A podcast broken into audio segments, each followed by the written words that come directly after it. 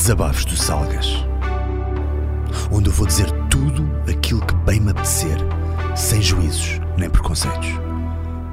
Por isso, coloca o teu cinturão branco e anda comigo.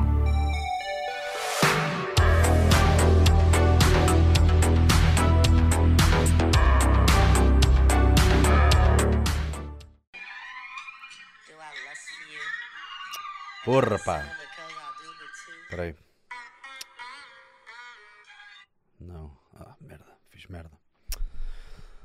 Isto, isto é o meu toque. Isto é uma música do Strap Called Quest chamada Banira Apple Bum.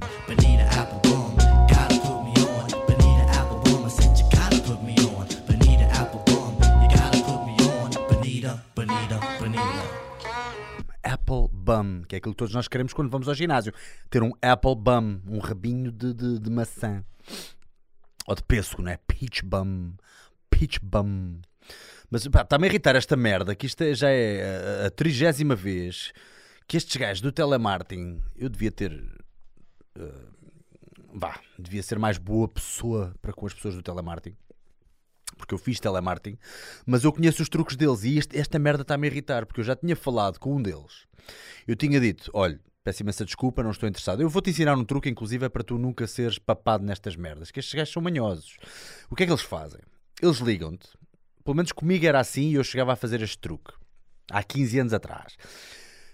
Ligas a alguém e dizes: está interessado em não sei o que, não sei o que mais. E se essa pessoa for minimamente cáustica contigo, há, duas, há dois motivos. Ou essa pessoa é um bocadinho cáustica contigo e diz: já lhe disse que não estou interessado. Olha, eu não estou interessado. Não, não, não vale a pena continuar. Eu não estou interessado, não quero, não quero, não quero.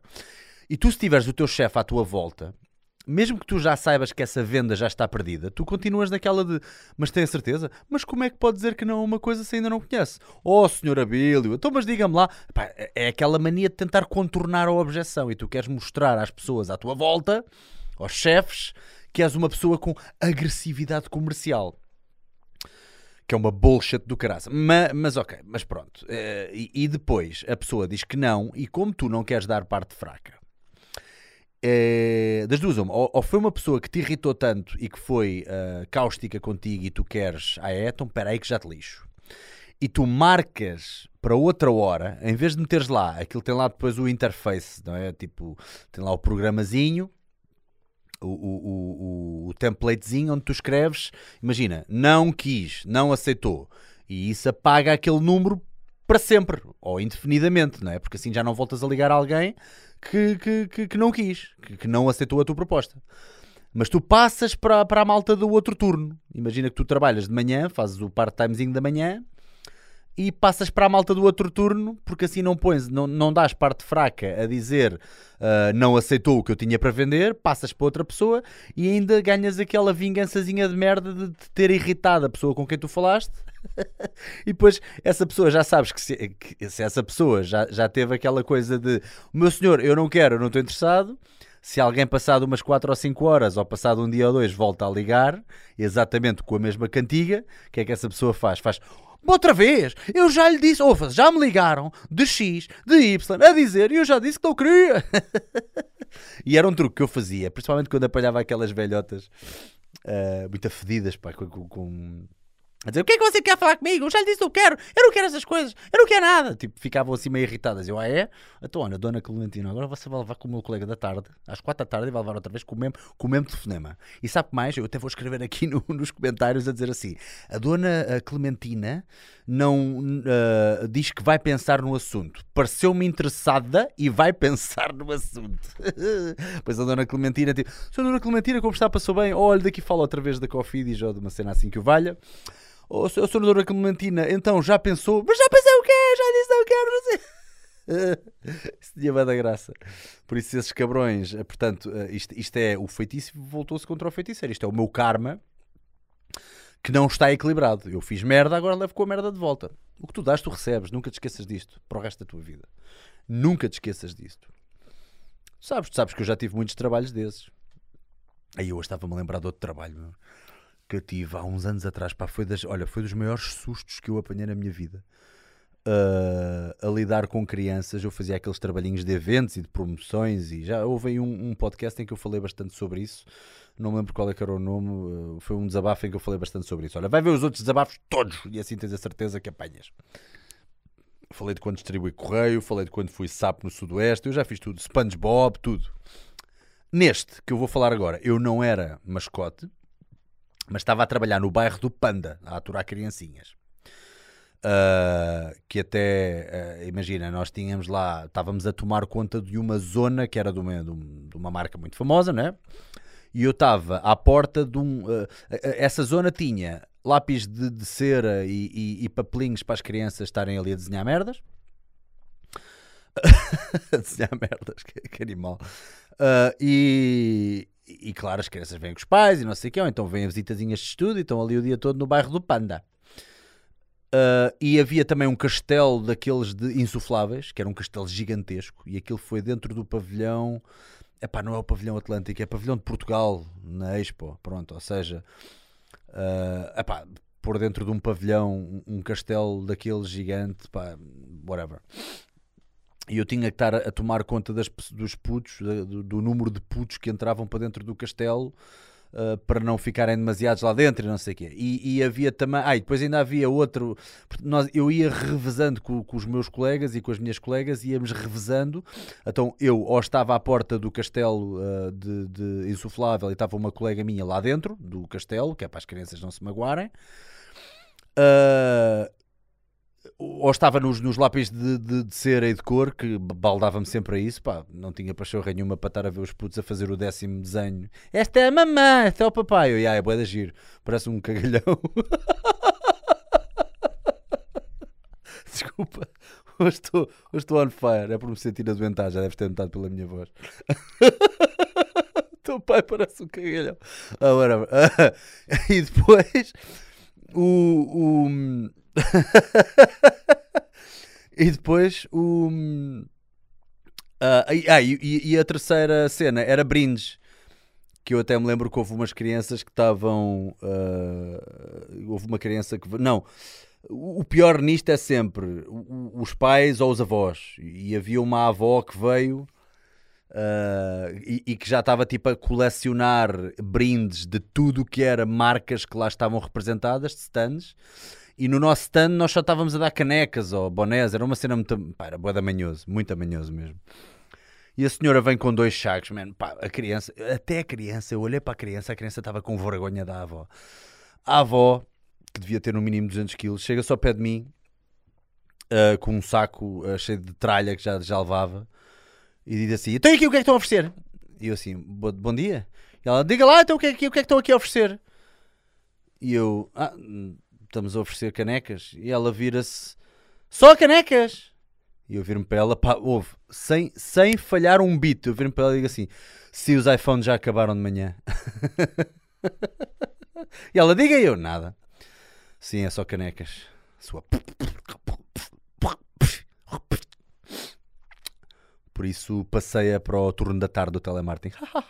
Viste o que eu fiz aqui? Viste, viste? Bem, mas a situação mais eh, desagradável da minha vida nesses trabalhos e mais assustadora foi quando, há bocado, eu disse que eh, eu ficava muito à porta do castelo insuflável ah, e, e uma colega minha ficava lá dentro. Pois bem, eu, nesta fase, não era o trabalhador mais exemplar. Este tipo de trabalhos não tem assim uma, um grau de exigência ou de responsabilidade tão grande. Eu ainda não estava a trabalhar como duplo, ou se calhar estava aí a começar, portanto já estava cansadíssimo deste tipo de trabalhos, ia para lá todo ressacado às vezes, pá, e estava todo fedido. E eu lembro que foi um, um- dia em que até. ah, a- a- até veio a cliente dessa marca falar comigo. Eles volta e meia faziam aquela cena de ir ver se estava tudo bem e ver se os colaboradores, neste caso os funcionários como eu, estavam a trabalhar bem, os promotores. Olá Bruno, como está? Passou bem? A dar aquele passou bem. Olá, como está? Tudo bem?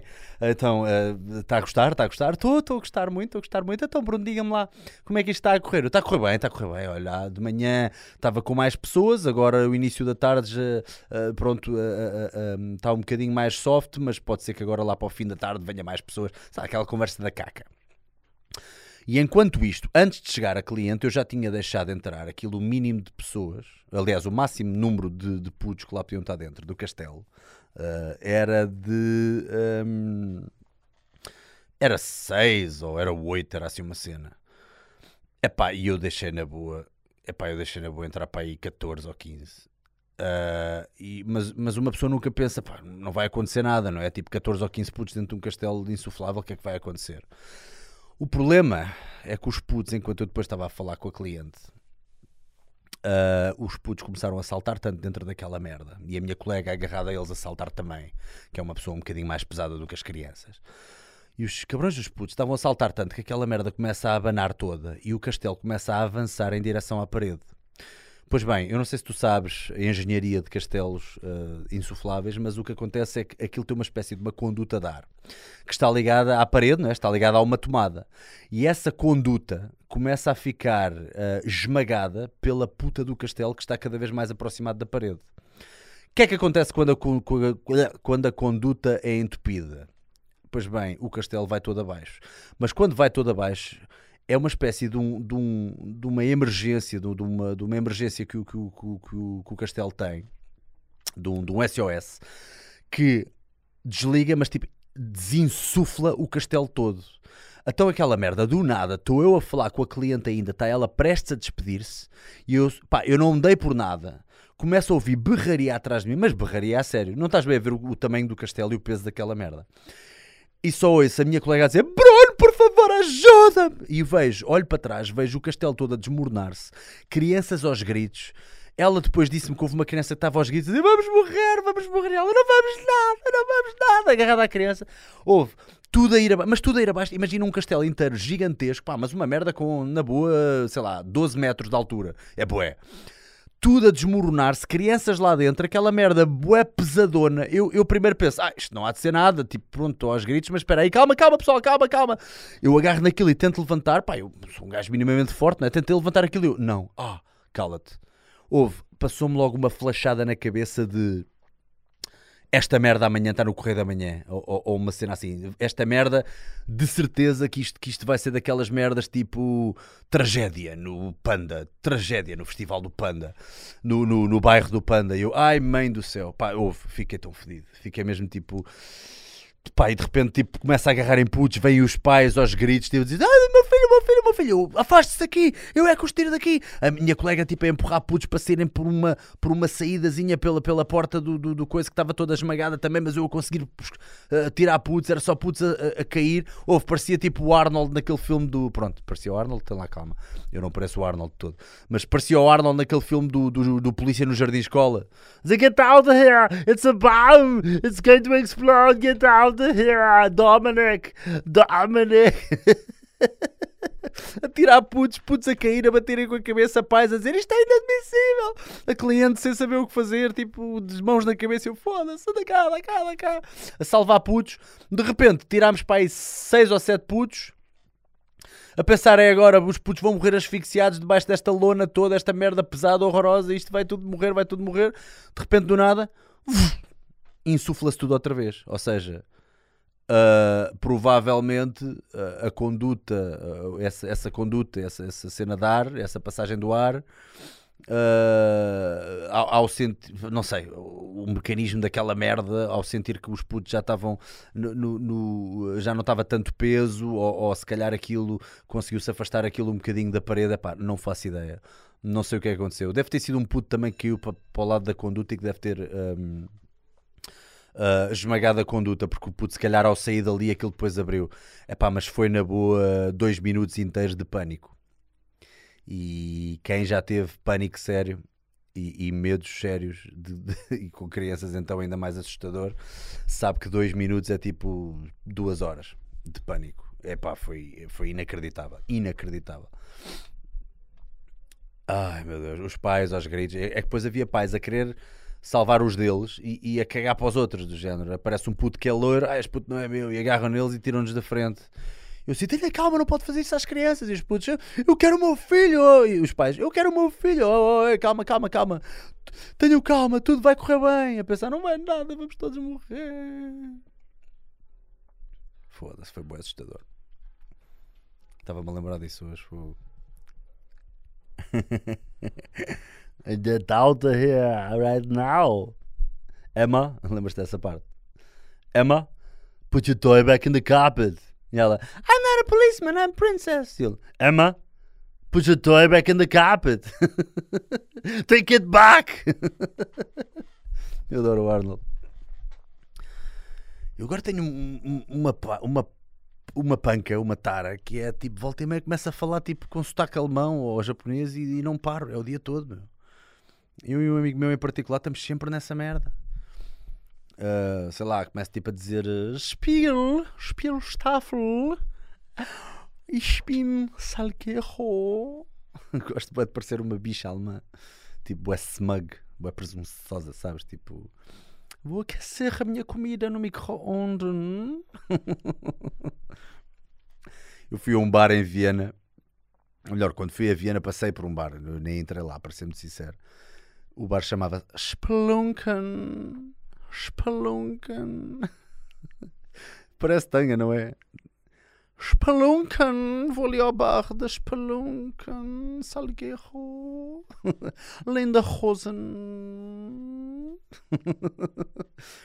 Eu e o meu editor, o Alex, às vezes dizia assim: Quero o vídeo número 1. que estupidez. Ai, o caralho. Aí, foda-se. Agora, falando em merdas nostálgicas, então não é que morreu a, a- a vocalista dos Rock Set, meu? Foda-se. A whisper on my pillow. Leave the winter on the ground. It must have been love, but it's over now. It must have been good, but I lost it somehow.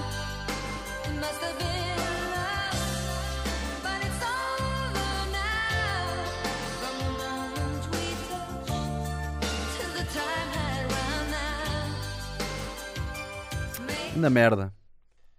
Também tem um nome assim todo. Ela devia ser sueca ou assim. Swedish, ja. Marie Fredriksen. Marie Fredriksen. Tinha cancro, meu.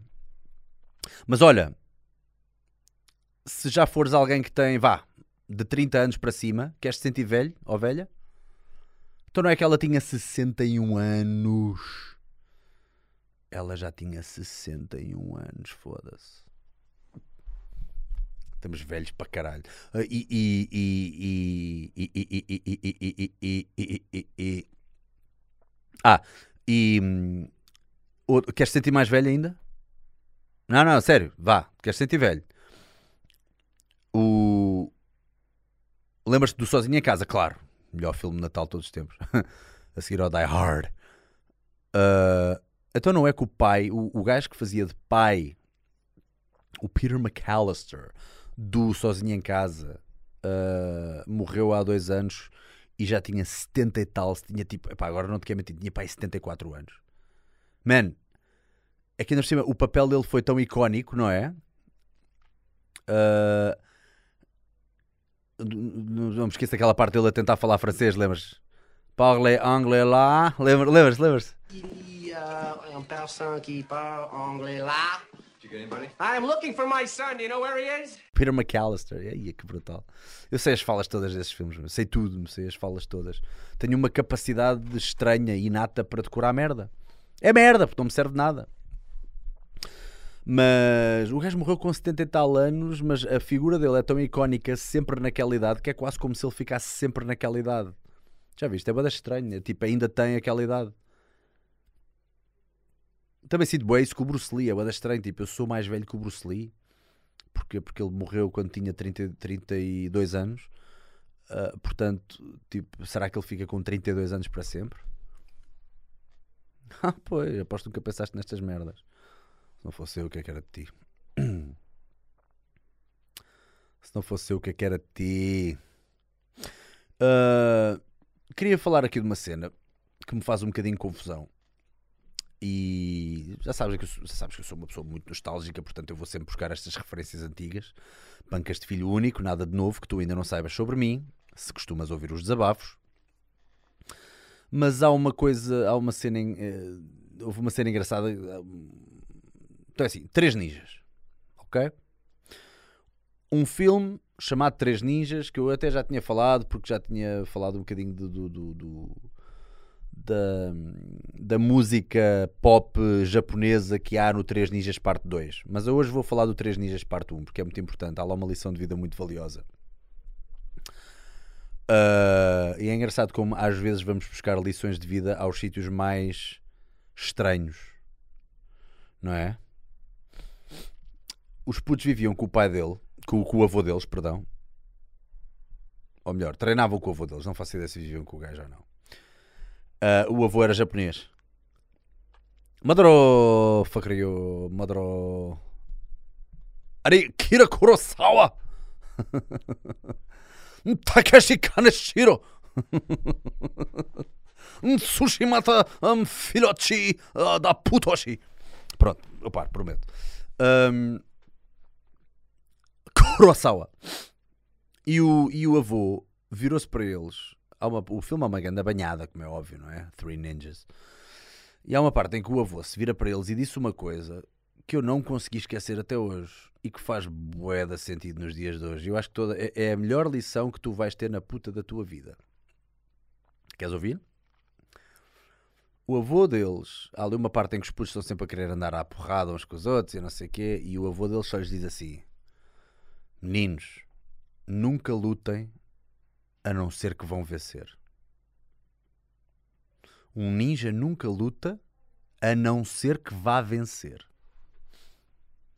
Esta merda é brutal.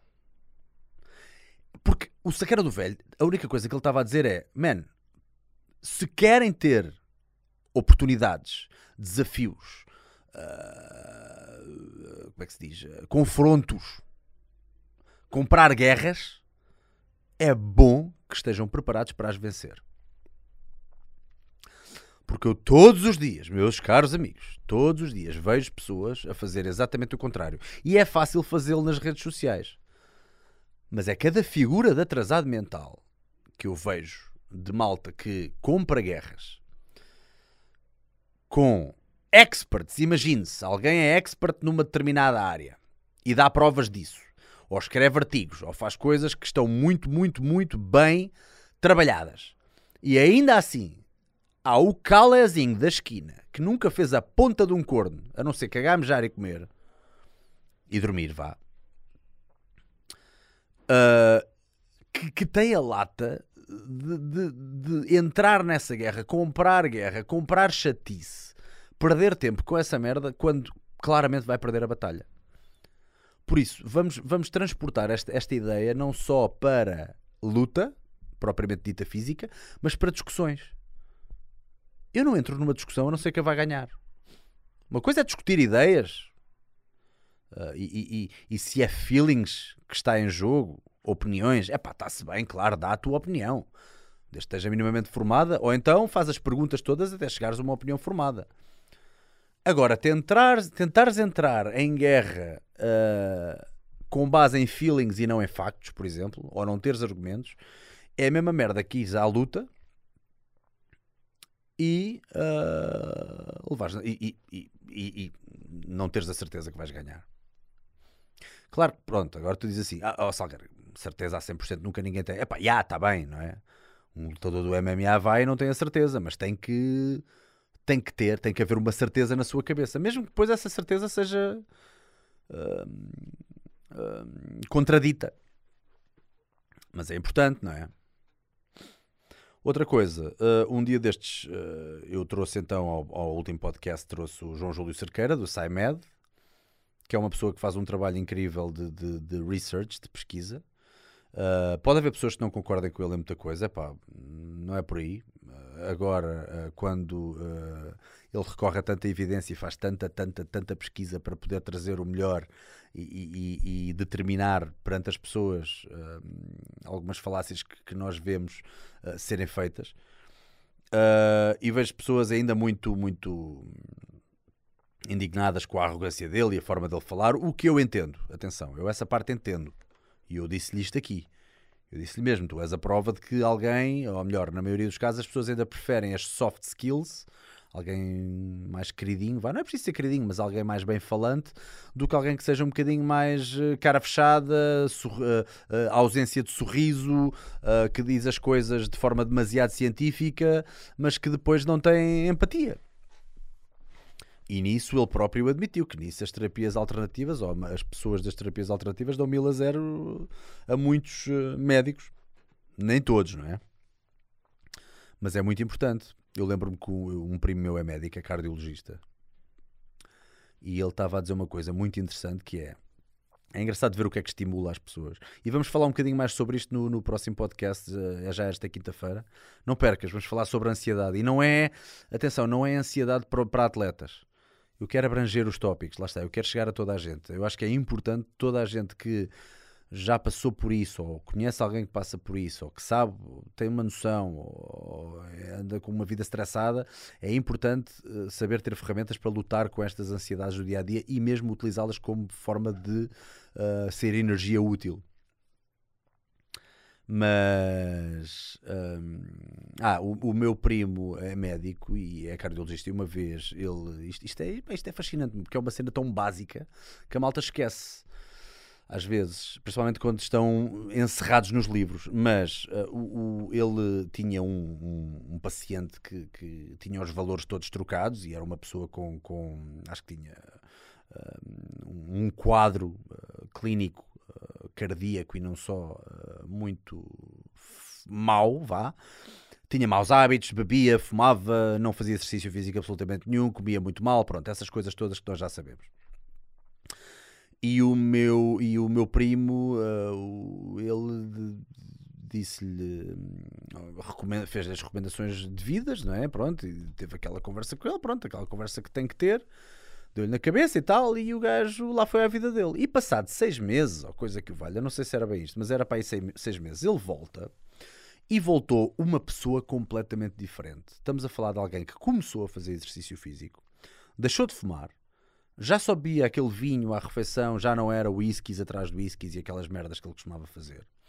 Ah, os números, as análises e essas coisas todas, e os eletrocardiogramas, e não sei, pronto, a bateria de testes que lhe fizeram foram muito mais favoráveis, muito mais positivos.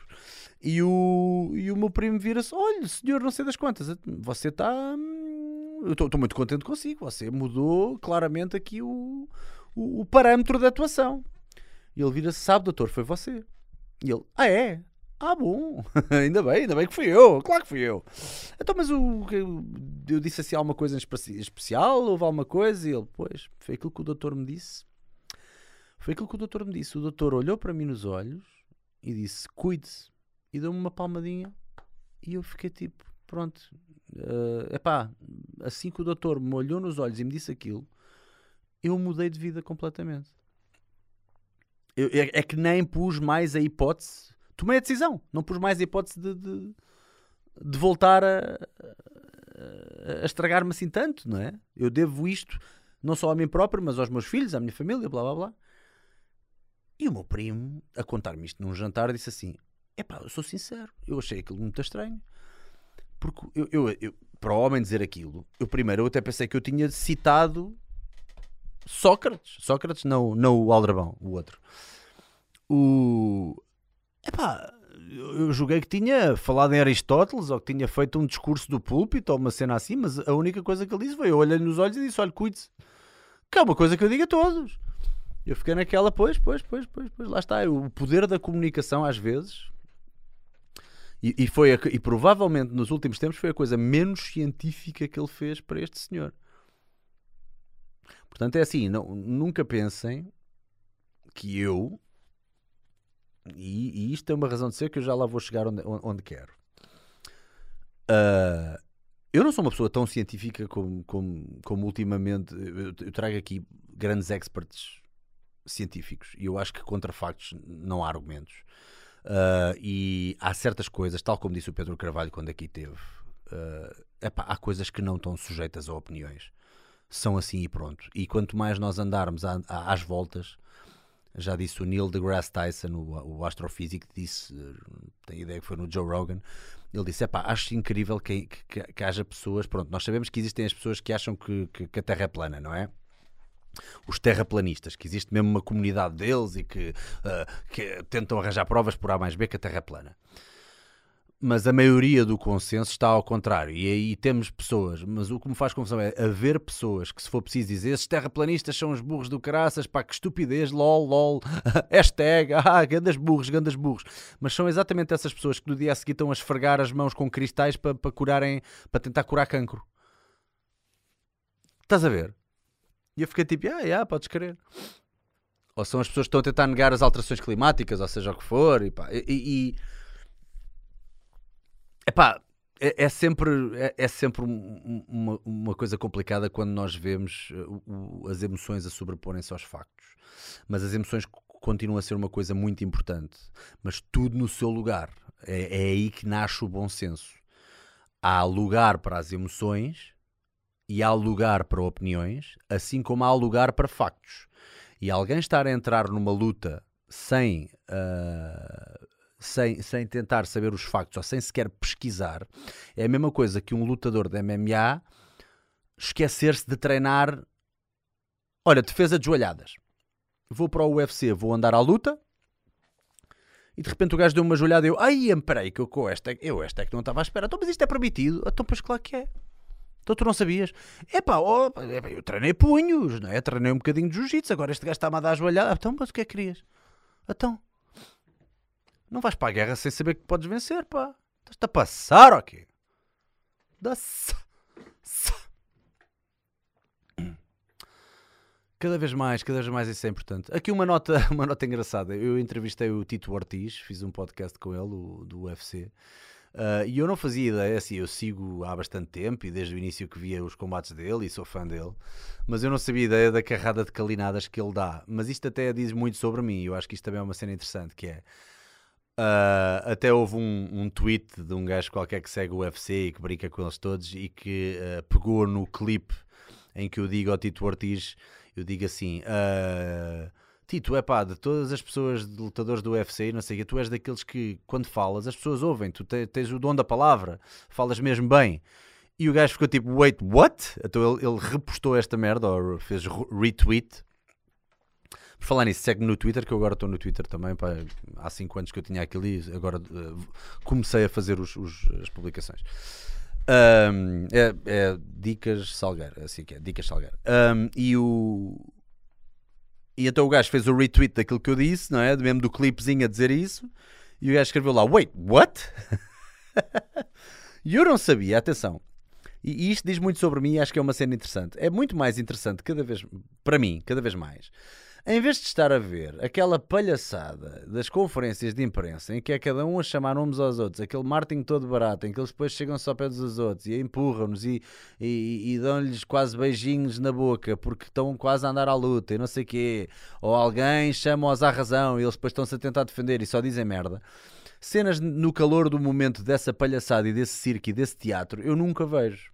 Eu, portanto, tudo o que eu vi para me preparar para a entrevista foi podcasts. E nos podcasts, eu garanto, o homem fala bem e tem uma voz sonante. E, pá, e agora, pronto, eu depois, eh, agora, claro, co- como pesquisa eh, póstuma a dizerem-me essa merda, eu agora já percebi que o homem de facto dá muitas calinadas eh, e teve graça. Ele agora ganhou o combate, este combate que ele fez, o tal do, do Alberto del Rio, ele ganhou com relativa facilidade. E no final ele disse assim: Uma vez que o Alberto se, eh, se dignou a vir aqui a lutar comigo, eh, eu vou doar 50 mil dólares, 50 mil dólares para uma instituição de caridade à escolha dele, para a caridade dele. Acho que o outro tem uma caridade. Tal como eu disse, 50 mil dólares, desculpem, 10 mil dólares para. mudou logo, mudou logo, teve da graça. Mas é que ele chegou a dizer duas ou três vezes 50 mil. E depois disse "De 10 mil. E então a malta está toda a gozar com isso, porque o homem de facto é calinadas atrás de calinadas. Mas estamos a falar de merdas no calor do momento e não de conversas francas em que ele está a falar da sua vida. Portanto, é assim, eu dou muito pouco valor a novelas. Mesmo muito pouco. Eu prefiro mil vezes uh, uh, aquilo que vem mais do, do coração.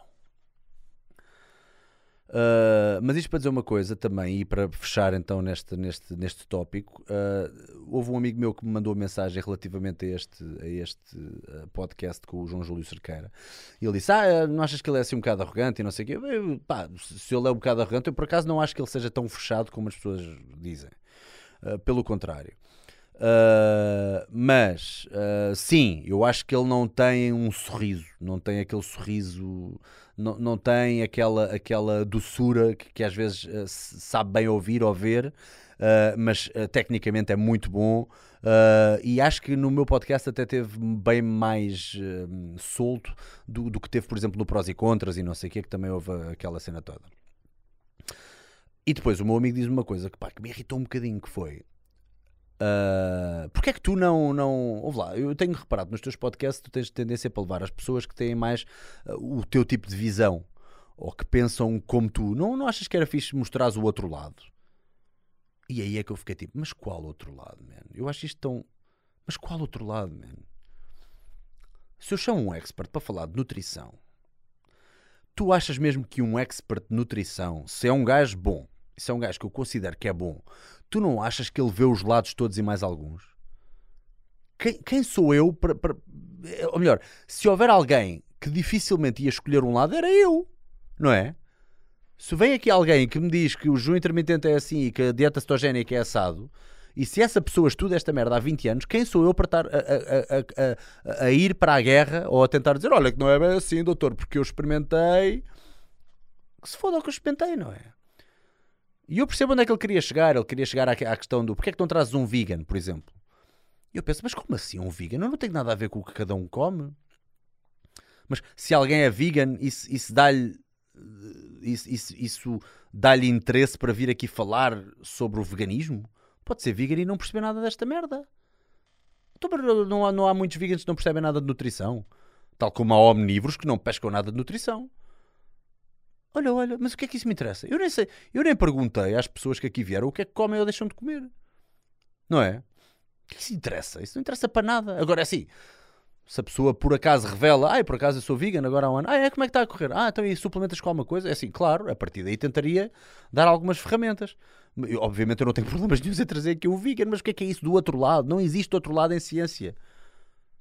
E depois ele disse assim: Mas não, existe outro lado, como é que és capaz de dizer que não existe outro lado? Para tudo, para tudo, para tudo existe outro lado, não existem verdades eh, absolutas. Eu sei, man, that's, that's my point.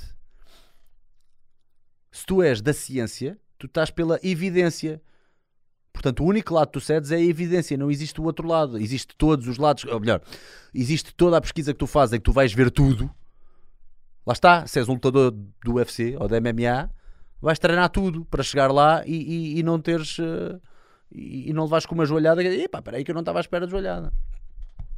E em nota final devo dizer que um gajo que não estava nada preparado foi este gajo que o Joe Rogan levou agora ao podcast dele, uh, o Chris Cresser, que é um gajo que aparentemente é acupuncturista e fez uma especialização muito pequena em nutrição. Portanto, o que ele sabe de nutrição, mesmo a nível fisiológico, é bola, não é? A nível biológico e fisiológico é bola. Ele não entende os mecanismos físicos uh, de, de, de, do corpo, do próprio corpo lidar, o próprio porco, o próprio corpo lidar com, com, com, com os nutrientes, ele não entende, não é? Uh, e, e, foi para lá fazer o debunk do Game Changers, do documentário. E o debunk, agora uh, deram oportunidade ao, ao James Wilkes, que é o personagem, o personagem vá, principal do, do documentário, o lutador da MMA, foi lá, estava muito mais bem preparado e deu uma tarefa no gajo que não foi brinquedo nenhum. Portanto, lá está. Não é uma questão do outro lado. Mas agora, mas também há aqui uma coisa: se tu vires esse podcast, foi agora há 4, 5 dias que o Joe Rogan pôs, que esse James Wilkes contra, entre aspas, o Chris Cresser, e de facto o James Wilkes esteve muito melhor. Mas esteve muito melhor. Uh, onde lhe conveio, ou seja, ele foi ali buscar algumas coisas nomeadamente se os animais são ou não injetados com vitamina B12, que claramente alguns são, outros não. Epá, e o outro gajo tinha dito peremptoriamente que não, que não havia provas disso. Foi estúpido. O outro gajo falou sem saber, não é? E este gajo calou com isso. E o outro gajo depois esteve ali a dançar do género: Tu, tu não sabias aquilo há bocado? Tu, tu, tu nem aquilo sabias? Tu nem aquilo sabias? Se tu sabes aquilo, como é que se não sabes aquilo? É do género, é, yeah. Temos mesmo que andar a chafurdar mais numa coisa que nem sequer é assim tão relevante. Estamos a falar de 30 mil coisas. Aquilo que tu tentaste mostrar com o, teu, com o teu documentário foi que a carne faz mal. Tiveste o tempo todo a tentar demonstrar essa merda. E agora estamos aqui a falar de, de- de- de- dos animais serem ou não injetados com vitamina B12. What the fuck is the difference? Enfim. Mas, mas ele teve muito bem, ele teve muito bem. Pronto, tirando isso, ele depois eh, ele foi preparado, foi preparado com os seus estudozinhos e não sei o quê. Claro que, pronto, raramente aceitou os estudos do Horto, mas isso já sabemos que há sempre um cherry picking. Já sabemos que o filme, que o The Game Changer, está muito, muito fraco a nível de, de, de evidências. Já sabemos, pronto, já, já, já, já fizemos também por nós próprios aqui um debunk com o Pedro Carvalho. E há inúmeros outros artigos que podes ir ver. ah, apesar da intenção ser boa de demonstrar que é perfeitamente possível seres vegan e teres toda a proteína, teres ah, to- todos ah, os vitaminas e sais minerais, principalmente se tu suplementares alguns e se tiveres deficiência deles, porque se calhar nem precisas de suplementar, podes ser um grande atleta, podes ir muito longe e não escusas estar com merdas. Agora, man, não lutes a não ser que vais vencer. Escusas de entrar em áreas pantanosas só porque queres tanto levar a tua avante que já nem sequer és capaz de ah, separar aquilo que é ciência e que são factos de convicções e emoções. Facts don't care about your feelings. Bom, e uma vez que hoje voltei a falar dos três ninjas, uh, da outra vez meti um certo de, de pop japonês e houve malta a perguntar-me o nome. Epá, olha, não me lembro do nome, eh, não sei que é Boys, mas eu vou pôr no, nos comentários, eh, na, na- na- na descrição perdão, do, do, do episódio. Portanto, fica com uh, essa música e curta aí um belo pop japonês. Uh, Kuro- Kurosawa!